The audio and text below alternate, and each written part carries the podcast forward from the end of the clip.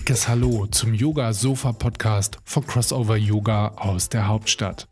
Wenn du Yogalehrer bist und dich Yoga-Themen interessieren, die über das Anleiten von Asana-Praxis hinausgehen, bist du hier genau richtig. Mein Name ist Micha Erbe, na und ich freue mich in Ast, dass du eingeschaltet hast. Leg die Füße hoch, genieß die nächsten Minuten im Podcast und vielleicht beschere ich dir auch das eine oder andere Aha-Erlebnis. Viel Spaß! Ich sitze heute hier mit Isabel Richter und wir haben das Yogasofa getauscht gegen eine Gartengarnitur, weil in Berlin sind es heute gefühlte 60 Grad. Isabel, how are you? Mir geht's ganz gut. Das ist schön. Ähm, how are you? Das war natürlich gleich schon gezielt auf unser Thema heute. Ähm, Yoga in Amerika und ich weiß, dass du schon ganz oft in Amerika warst, auch von deinem, von deinem Job her. Und du warst doch schon oft in Klassen Meister praktiziert. Ja, ich habe vor ungefähr elf Jahren angefangen, ähm, Yoga zu üben und musste oder konnte, durfte wegen meines Berufs äh, oft reisen. Und ich bin, bin Historikerin, ich arbeite an der Uni und war dann oft wegen äh, Archivaufenthalten oder auch wegen meines Projekts in den USA und habe das auch immer genutzt, je nachdem, wo ich war, äh, Yogastunden zu nehmen. Und das, was ich sage, ist ganz sicher nicht repräsentativ, weil die USA ja ein riesiges Land sind und äh, ich vor allen Dingen in verschiedenen größeren Städten an der Ost- und Westküste äh, geübt habe, ja, so in den letzten elf Jahren immer mhm. wieder mal. New York? Also ich habe ähm, in New York City mhm. geübt, mhm. dann habe ich jetzt ein halbes Jahr in Washington DC gelebt und habe mir da so ein bisschen die Yoga-Szene, vor allen Dingen so im Vinyasa Flow, Iyengar und auch ein bisschen Ashtanga angeschaut. Und ähm, ich habe auch eine Zeit lang mal in Los Angeles gearbeitet und habe da auch, bin da auch in Yoga-Klassen gegangen. Das ist natürlich gleich schon das Interessanteste. Los Angeles ist ja die Capital sozusagen. Was war denn deine Erfahrung? Also ich glaube, ich habe noch keine amerikanische Klasse besucht, aber ich kenne amerikanische Klassen natürlich äh, aus Online-Videos. Das ist eine, nochmal eine ganz andere Baustelle als das, was hier in Deutschland unterrichtet wird. Also zunächst habe ich immer, hm, mein Vorurteil war, dass amerikanische Klassen viel, viel schneller sind. Also ich kann vor allen Dingen über Vinyasa Flow Yoga sprechen ja. und ähm, anstrengender sind. Und das kann man so per se nicht sagen. Also kommt wirklich darauf an, wo man hingeht. Aber insgesamt war mein, war, war mein Eindruck schon, dass das so körperlich, also von der Asana-Praxis ein bisschen anspruchsvoller ist als ich war hier, ich komme ja aus Berlin und ähm, habe da vor allen Dingen äh, Level 2 Klassen, manchmal auch fortgeschrittene Klassen gemacht. Und das, was ich in den USA so erlebt habe, das von den, von den Asanas, von den Flows und von den Sequenzen war das schon sehr, sehr viel äh, anspruchsvoller und schwieriger. Ich meine, man kann ja immer in die Haltung des Kindes gehen, aber das waren manchmal schon ähm, also sehr herausfordernde Erfahrungen. Das war auch immer so mein Eindruck und da hat vielleicht auch was damit zu tun, gerade LA, da zielt schon alles sehr aufs Körperliche und auf den, den Fit-Yoga-Body. Ich war schon auch in einigen ähm, Yoga-Klassen, die mich eher an ein Fitnesstraining mhm. ähm, erinnert haben, wo also laute, funky Musik gespielt wurde, die so laut war, dass ich den Yogalehrer überhaupt nicht mehr äh, verstanden habe und wo das eine ganz spezielle Art von Performance auch war. Aber das ist nicht in allen Yoga-Klassen so. Es gibt natürlich auch andere ähm, Schwerpunkte, ruhigere Klassen, irgendwie, wo keine Musik gespielt wird. Die fand ich dann aber trotzdem immer noch ganz schön äh, anstrengend und herausfordernd. Mhm. Und was hattest du für einen Eindruck, wie die Klassen so zusammengesetzt sind? Eher heterogen oder war das wirklich ganz diverse, Diversity? Ich glaube auch, dass man auch das nicht so total verallgemeinern kann, aber so mein grundsätzlicher Eindruck war, dass bei den Klassen, die ich aus Deutschland kenne, dass das schon sehr so ähm, frauendominiert sind, so fitte, junge, gesunde Frauen zwischen 20 und Mitte 30. Und in den Klassen, in denen ich in den USA war, ist die Zusammensetzung ein bisschen heterogener. Also ich habe da vor allen Dingen in Kalifornien auch mehr ähm, Männer äh, gesehen in mhm, Yoga-Klassen mhm. als, in, als in Berlin beispielsweise oder München, Hamburg, wo ich auch manchmal übe. Dann auch andere Altersgruppen. Also in den USA habe ich durchaus auch mal Teenager in Yoga-Klassen erlebt, aber auch mal Menschen, von denen ich glaube, dass sie vielleicht über 60 und also vielleicht sogar noch älter waren mhm. und auch ähm, nicht nur so ganz, ganz, ganz magere Leute, sondern ähm, durchaus auch ganz diverse Körperformate. Also das habe ich in US-Klassen eher gesehen als in deutschen Klassen. Ich habe immer so den Eindruck, die, die, die Schülerschaft in, in US-Klassen, das ist so white, middle class, female. Middle class, upper class, female. Ähm, nee, würde ich so, ähm, würde ich so nicht unbedingt bestätigen. Das kommt, also zum Beispiel in Washington DC, kommt wirklich darauf an, in welchem Stadtteil man übt. Das kann schon ein bisschen gemischter sein, aber ich gebe dir recht, dass gesunde, hellhäutige Frauen mit also die wahrscheinlich nicht arm sind, dass das schon auch eine Schwerpunktklientel auch in den USA ist. Also das, das stimmt auf jeden Fall. Das habe ich in den Klassen, in denen ich war, auch gesehen. Aber ich habe auch andere Klassen erlebt, die vom Alter, von, von der Geschlechterverteilung, vom Körpergewicht nicht so ganz ähm, äh, homogen waren. Mhm.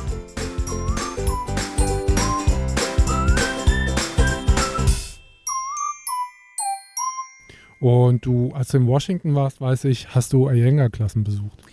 Ähm, ja, das habe ich zum ersten Mal zum ersten Mal ausprobiert. Also ich habe immer vor Ort. Es ist nicht so, dass ich immer nach irgendwelchen berühmten Namen oder so in den Städten suchen, aber ich, ich habe jetzt lange ähm, Vinyasa Yoga geübt und auch ein bisschen, ein bisschen ähm, Ashtanga und ähm, es gab da einen Lehrer in Washington, der mich sehr interessiert hat und ähm, ich habe dann, ich bin ein halbes Jahr in DC gewesen, habe das genutzt, um, um Iyengar mal auszuprobieren und einen Eindruck zu bekommen. Ich hatte in Deutschland nur so zwei, drei, vier Klassen mal äh, äh, gemacht und ähm, was ich interessant war, fand, war, dass man auch nicht einfach in eine Iyengar-Klasse gehen kann, sondern ich musste da mehr oder weniger bei diesem Lehrer vorsprechen, Ach, dann ja. ein paar Stunden mitmachen und der hat mich dann eingestuft und gesagt, also bist in meiner Klasse willkommen, bitte geh in dieses, das und das mhm. und das mhm. Level. Das fand ich interessant, das fand ich eigentlich ganz gut. Das hat mir selber auch geholfen, mich so einzuschätzen und auch so in das richtige Level zu gehen, weil ich, wie gesagt, Ayenga vorher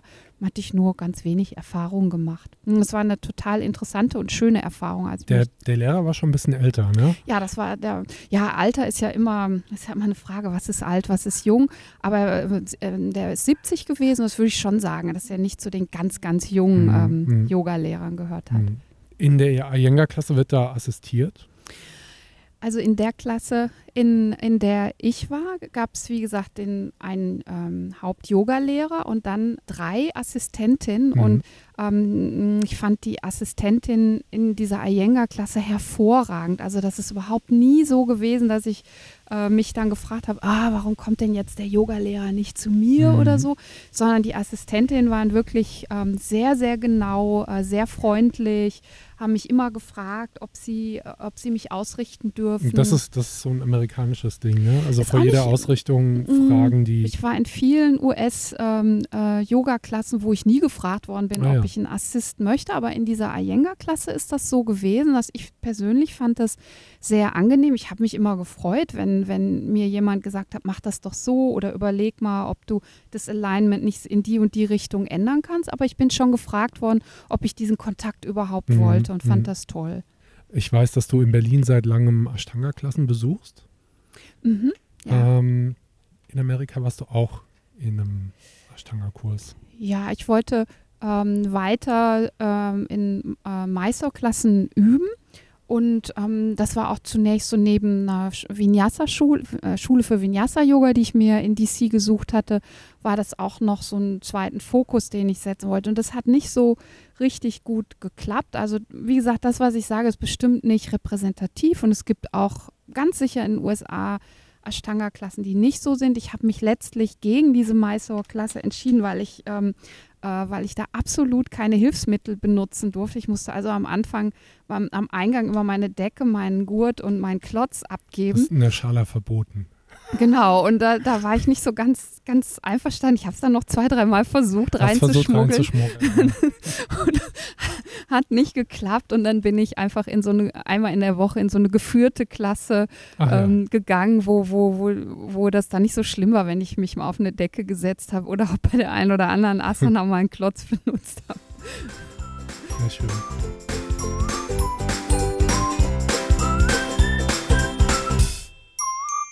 Ich weiß, dass du ähm, eine 500 Plus Ausbildung angefangen hast mhm. in den Staaten. Jetzt, als du gerade da warst? Ja, genau. Habe ich äh, 2016 angefangen. Mhm. Erzähl. Ja, also ich wollte nach meiner ähm, 200 plus Stunden Ausbildung und nachdem ich so jetzt eine Weile unterrichtet habe, noch mal mehr über Yoga lernen und habe mir dann überlegt, wo könnte ich diese 500 plus Ausbildung machen und weil ich selber beruflich, also mit dem Beruf, mit dem ich mein hauptsächliches Geld als Historikerin verdiene, nicht wusste, ob ich in Deutschland bleibe oder vielleicht nicht auch im Ausland arbeiten werde, was gut möglich sein kann, dachte ich einfach, das wäre klug, vielleicht äh, auch Yoga zu unterrichten, das auf Englisch zu können. Und ich hatte mich dann entschieden. Ähm, Stelle ich mir ziemlich herausfordernd vor. Eigentlich, es ist eigentlich so, bei mir merke ich das, wenn ich Klassen gucke, mhm. äh, Online-Klassen zum Beispiel, das geht gut rein. Aber wenn ich es dann selber, ich unterrichte manchmal auch auf Englisch, wenn es raus wieder soll, schwierig. Also für mich war das auf jeden Fall sehr herausfordernd. Ich hatte das auch ein bisschen unterschätzt, weil ich so Englisch reden aus einem akademischen Kontext kannte und da musste ich auch viele Jahre äh, üben, bis das, bis mein Englisch so war, dass ich da in einem beruflichen Kontext gut zurechtkomme. Und bei Yoga hatte ich das ein bisschen unterschätzt. Ich fand das es ist so, dass ich eine englische Yogastunde gut nachvollziehen kann, aber wenn man dieses so ein ganz präzises Alignment ohne zu viel zu sagen, ohne zu wenig zu sagen. Und, und einem, im Fluss natürlich. Und im Flow mhm. ansagen muss. Das fand ich schon eine große, große Herausforderung. Das hat am Anfang auch nicht so perfekt geklappt. Ich bin dann mit der Zeit so ein bisschen, bisschen besser geworden, aber ich finde, dass ich, dass ich da auch noch was vor mir habe und da auch noch eine ganze Menge zu lernen habe. Ist ja gut. Lernen ist ja, ist ja was Interessantes und was Schönes. Aber Santa Cruz war the place to be? Das war da, wo deine, dein, dein Yoga-Lehrer im Endeffekt sein Studio hatte, wo genau. du hingefahren bist. Ich, ich habe das in, äh, in Santa Cruz in Kalifornien angefangen.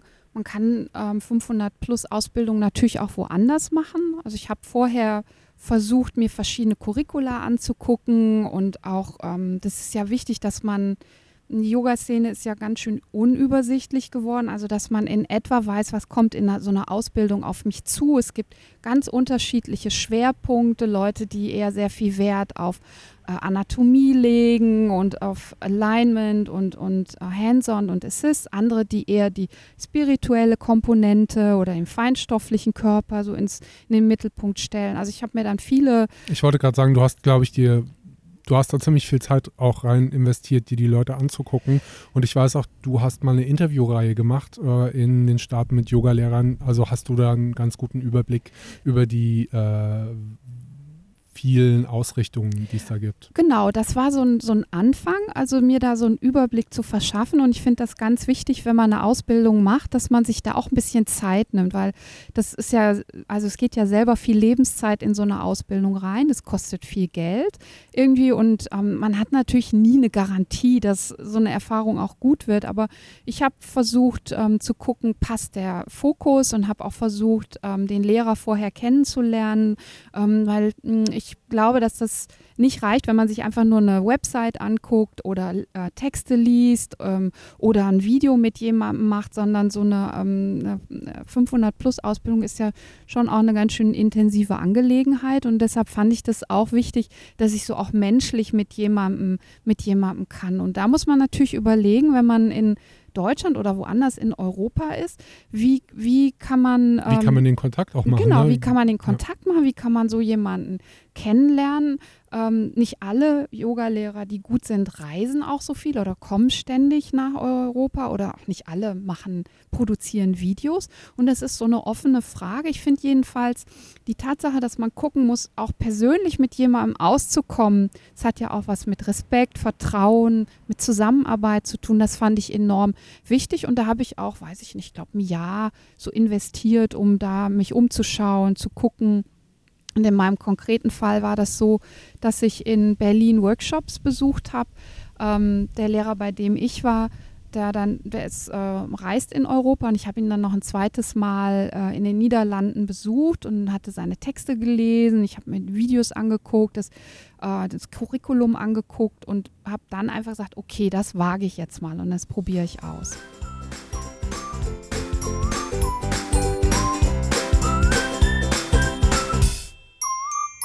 Dann bist du ja von DC nach Santa Cruz gereist. Wie hast du das gemacht mit, wo hast du da gewohnt? Wie hast Ja. du das gelöst? Also ich will jetzt einfach mal ein bisschen darauf raus, mh, wenn wir jetzt jemand haben, der zuhört und sagt, okay, ich mache das jetzt, ich habe Lust im Mhm. Ausland sowas zu machen, vielleicht auch in den Staaten. Wie gehe ich denn jetzt Mhm. vor und was muss ich denn denken? Also Nummer eins, wie finde ich den richtigen Lehrer? Nummer zwei, ja, das sind diese ganz praktischen Dinge. Wo wohne ich? Wie komme ich an eine Wohnung ran? Also ich habe ja so eine Intensivphase gemacht von drei Wochen. Das war der Anfang von einer mm, zweijährigen Ausbildung. Und ähm, man muss sich erstmal überlegen, in der Zeit hat man ja, egal was man macht, wahrscheinlich woanders einen Verdienstausfall. Also wie kompensiert man das? Wie, wie kann man das gut integrieren? Dann ähm, ähm, Leute mit Familie müssen natürlich auch, für die ist natürlich auch wichtig, so familiäre Dinge ähm, zu klären. Und so ganz praktisch fand ich so eine Frage, wo wohne ich in der Zeit eigentlich, fand ich ziemlich wichtig. Also ich reise viel und seit Jahren ist mir das wichtig, dass ich nicht irgendwie depressiv in irgendwelchen Hotels abends rumsitze, sondern auch das Gefühl habe, ich bin irgendwo gut untergekommen. Ich kann, wenn ich das möchte, mein eigenes Essen machen und ich fühle mich gut aufgehoben. Ja, vor allem, vor allem, wenn du so eine Intensivphase machst von zwei Wochen, Drei also Wochen. drei Wochen, das. Mhm. jeden Tag, Ja. montags bis sonntags, Mhm. Dann, ich kenne das von mir, dann muss man wirklich abends irgendwo hinkommen, wo es passt. Genau. Ne?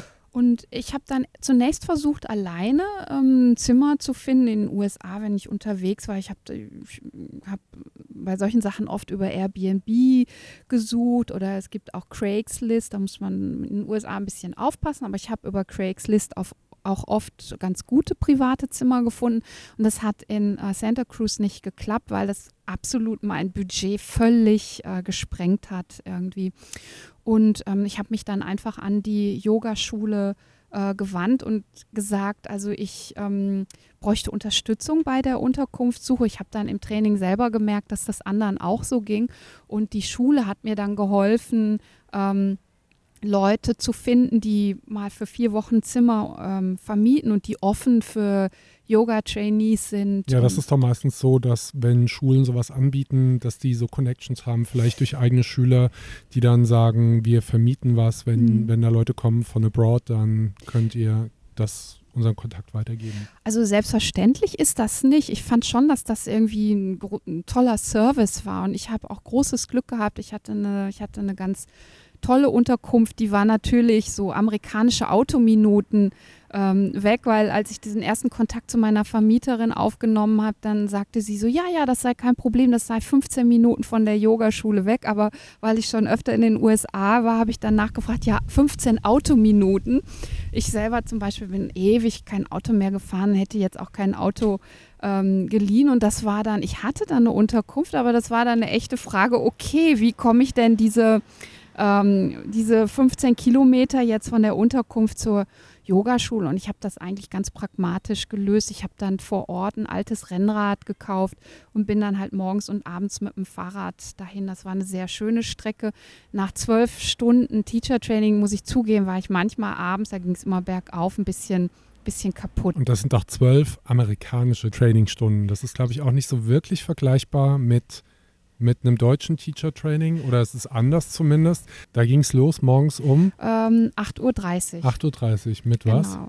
Ähm, oh Gott, es war ganz unterschiedlich. Ah, ja. Also manchmal mit ähm, einer Gruppendiskussion, manchmal mit einer kurzen Praxis, Pranayama, Meditation und dann einer Asana-Praxis, manchmal mit einer Yoga-Klasse, die wir besucht haben, wo wir Yoga-Klassen beobachtet haben. Also es waren, eigentlich waren die Tage immer ganz unterschiedlich. Also man kann nicht sagen, je, jeder von diesen 21 Tagen lief auf dieselbe Weise ab. Also es war in meinem Fall war das nicht so. Und es war also selber praktizieren, es war unter, selber auch unterrichten, Ja, selber unterrichten. beobachten beobachten. und Theorie. Ja, genau. Und, und Theorie. Also vor allen Dingen Yoga-Philosophie, Yoga-Geschichte und sehr viel Anatomie auch. was, denke ich mal, auch an dem Lehrer lag.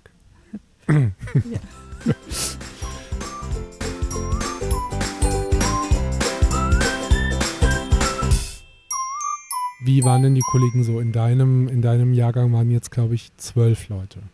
Genau, wir waren eine Gruppe von zwölf Leuten. Das war mir zum Beispiel auch wichtig, ein Training zu machen, wo ich nicht mit 50 Leuten in der Gruppe ähm, also Unterricht bekomme. Also das war zum Beispiel auch ein Punkt, den, der mir vorher wichtig war. Wie groß ist die Gruppe? Und ähm, ich muss sagen, ich hatte sehr, sehr ähm, äh, nette Kollegen und Kolleginnen, mit denen ich ähm, gut ausgekommen bin. Ich fand die alle sehr, sehr fördernd. Ähm, wir haben voneinander, ich kann jetzt nur von mir sprechen, also unter, voneinander, glaube ich, auch viel gelernt. Es gibt, gibt natürlich immer auch kulturelle Unterschiede. So, wenn ich Sehr zum schön Beispiel, gesagt. wenn ich in den USA, werde ich, wird man manchmal gefragt, Kritik zu äußern. Und als Deutsche denke ich dann immer, okay, Kritik bedeutet zu sagen, was fand ich nicht so ganz überzeugend und was fand ich richtig toll. Und so habe ich das auch immer gemacht. Also ich habe immer beide Seiten, was fand ich prima und was fand ich eher so, hm, habe ich nicht verstanden oder so. Und ähm, damit bin ich in meiner Gruppe ein bisschen aufgefallen, weil in der Gruppe, in der ich war, und das ist wie gesagt wahrscheinlich nicht repräsentativ, aber vielleicht doch auch ein bisschen kulturspezifisch, war bei Kritik immer ausschließlich Lob und Förderung gemeint. Und das fand ich, Mm. das hat mich ein bisschen irritiert. Also das, ähm, da musste ich mich erst so ein bisschen reinruckeln, dass, dass man also ähm, das Eine, äh, man kritisiert nicht den Lehrer.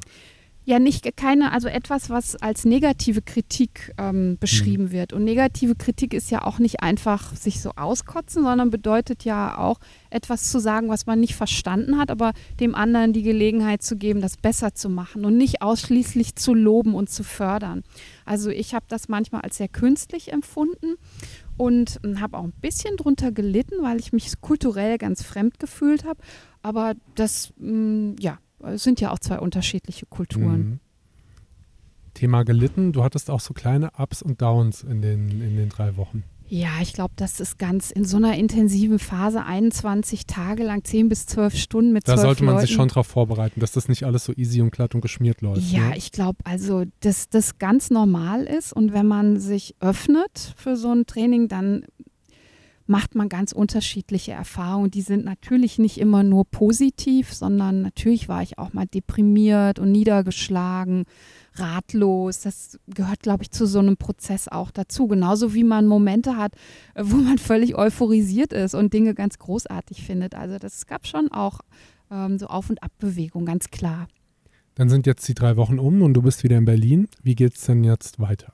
Weil es sind ja, es ist ja über zwei Jahre angelegt, das Ganze. Ja, ähm, also ich muss jetzt noch äh, verschiedene Sachen in, im Rahmen dieser 500-Stunden-Ausbildung machen, unter anderem so ein kleines Studienprojekt ähm, entwickeln. Das haben wir in der Intensivphase ähm, mit dem äh, Leiter des Trainings so in so einer 1 zu 1 Situation ähm, abgesprochen. Das fand ich sehr interessant. Das war ein sehr persönliches Gespräch. Also da konnte jede und jeder ganz unterschiedlichen Schwerpunkt im Rahmen des Curriculums setzen. Ähm, da werde ich sicher mehrere Wochen ähm, auch an diesem Thema sitzen. Kannst du was sagen zu dem Thema oder?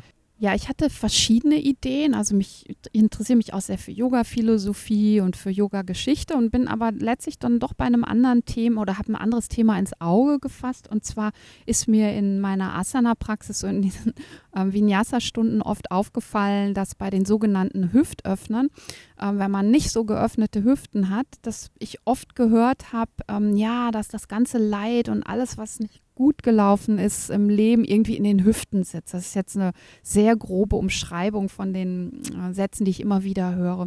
Und mich, Das sind genau die Sätze, die man eigentlich immer hört, finde ich. Ja, mich, mich interessiert, wo, woher kommt das eigentlich? Also ist das eigentlich gefestigtes Yoga-Wissen? Hat das was mit dem feinstofflichen Körper zu tun? Ist das anatomisches Wissen?